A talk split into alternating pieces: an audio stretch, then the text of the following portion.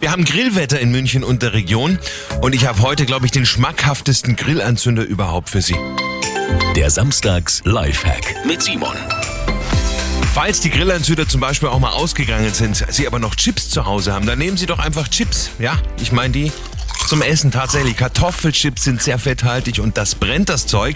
Es wird sogar so richtig heiß und bringt die Grillkohle oder die Briketts super zum Glühen. Simons Lifehack. Jede Woche gibt's neun. Natürlich auch immer noch mal zum Nachhören auf radioarabella.de.